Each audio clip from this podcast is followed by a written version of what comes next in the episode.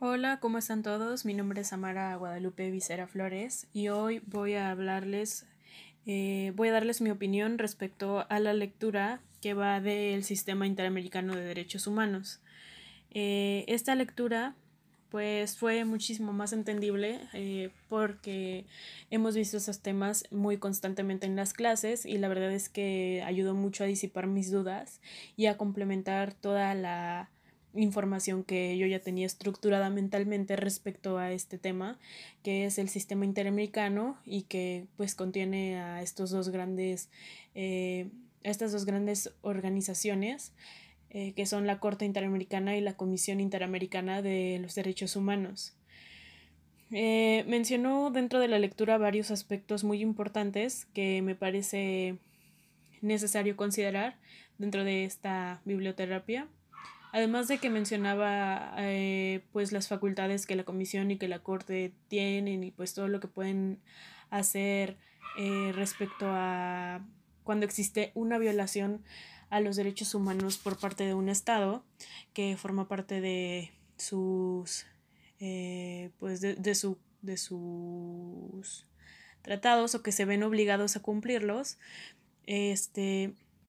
pues menciona varios aspectos que pues tal vez no siempre pues pensamos o no siempre estudiamos cuando vemos pues la manera en la que se compone el sistema interamericano. Por ejemplo, se mencionaban cosas muy interesantes como que existen estados que no están dispuestos a aceptar una intervención de la Comisión o de la, sí, de la Comisión eh, Interamericana de los Derechos Humanos eh, o de cualquier otro Mm, organismo internacional eh, porque pues según estos estados mm, mencionan que podría afectar a su soberanía. Me pareció muy interesante escuchar esto, o bueno, leerlo en este caso, porque pues tal vez pueda hacer un poco de sentido el hecho de que en el momento de que exista una unificación en el derecho o una unificación en los derechos humanos eh, pueda resultar un poco cambiante para su tipo de derecho que tenga, dependiendo de pues la manera en la que se rija su estado, ¿no? Pero pues también si nos ponemos estrictos en esta en este sentido, eh, obviamente a pesar de que puedan existir muchas maneras de expresar la cultura o de defender una autonomía, una soberanía, obviamente debemos considerar que los derechos humanos están por encima de cualquier mandato y de cualquier eh, derecho consuetudinario. Claramente, si no hemos entendido esto, pues es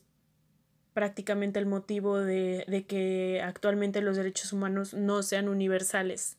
porque a pesar de que una de sus principales características, o bueno, más bien su base y su fundamento es la universalidad, pues obviamente si los estados no pretenden respetar estos derechos o, o garantizárselos a las personas, pues obviamente no, no se va a lograr nunca esta universalidad, o al menos no en nuestro tiempo, nunca vamos a alcanzar a verla nosotros, eh, aún siendo generaciones nuevas.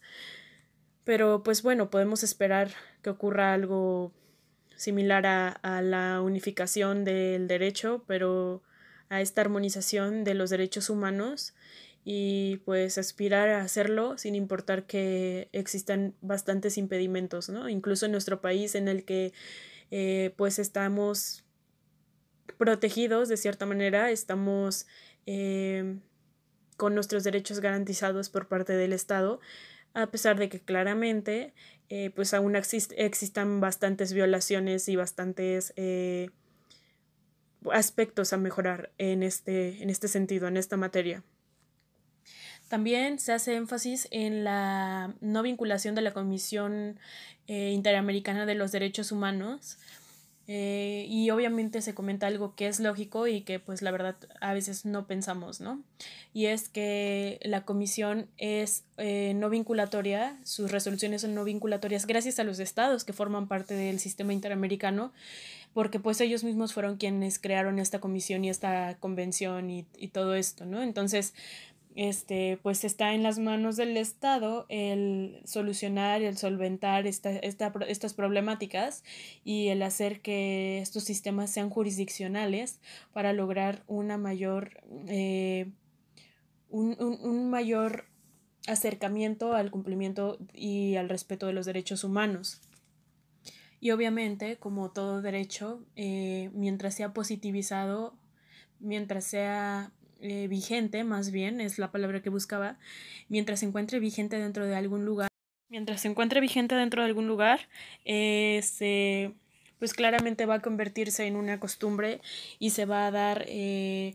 pues este fortalecimiento que se necesita para lograr que los derechos humanos sean concebidos como algo obligatorio, como algo natural y que también el cumplimiento de las sentencias y resoluciones que se dan dentro de la Comisión Interamericana y la Corte Interamericana sean tomadas más en serio y sean, eh, sean vigentes dentro de nuestro derecho y de cualquier derecho a nivel mundial. Y bueno, también se pasa a hablar de la Corte Interamericana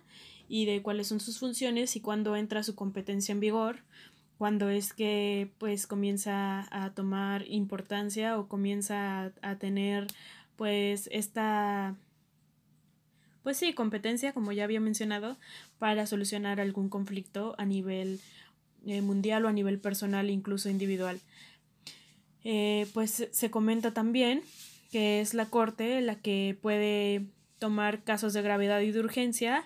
y que cuando sea necesario, eh, en extremo, evitar algunos daños irreparables a ciertas personas, pues ya entonces la Corte puede tomar eh, medidas que sean provisionales y que considere pues adecuadas, las adecuadas para pues dicho problema, para solventar y solucionarlo. Y pues cuando se trate de asuntos que este pues son, son de esta magnitud, de esta gravedad, pues entonces ya se les serán conferidos. Y bueno, se habla también de algunas otras competencias, como la competencia de la interpretación que tiene la Corte de la CADH eh, para pues darle respuesta a alguna, a, alguna cuestión que algún estado tenga y pues todo esto, ¿no? Entonces, eh, me parece muy interesante la manera en la que se maneja todo este proceso, que realmente pues trata de de manejar de, la manera más adecuada el, respeto a los derechos humanos. También algo que me pareció interesante dentro de la lectura es que se llega a comparar dos sistemas eh, mundiales, que son el sistema interamericano y el sistema europeo. Eh, se hace énfasis en que a pesar de que estos dos eh, puedan parecer muy diferentes, pues en realidad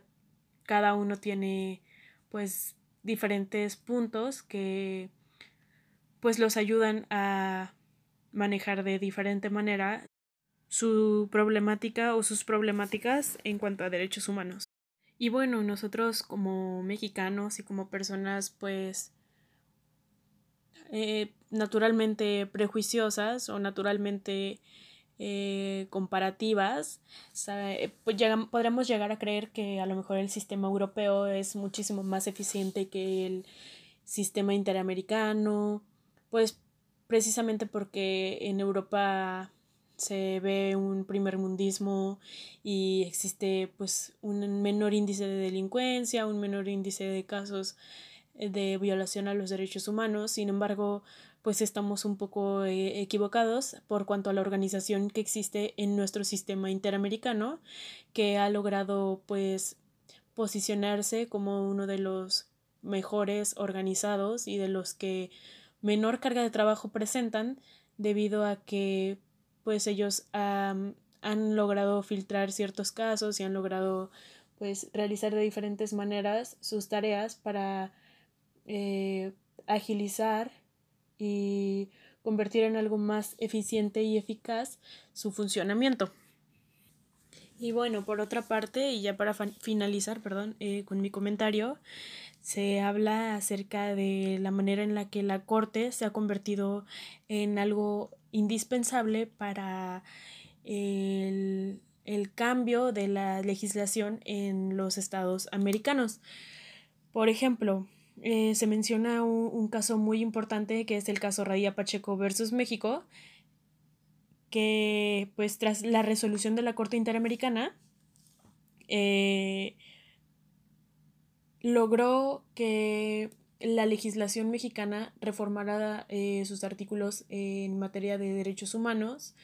y que pues respondiera favorablemente ante la resolución de la Corte y actualmente pues ya existe pues esta reforma de 2011 que consiste en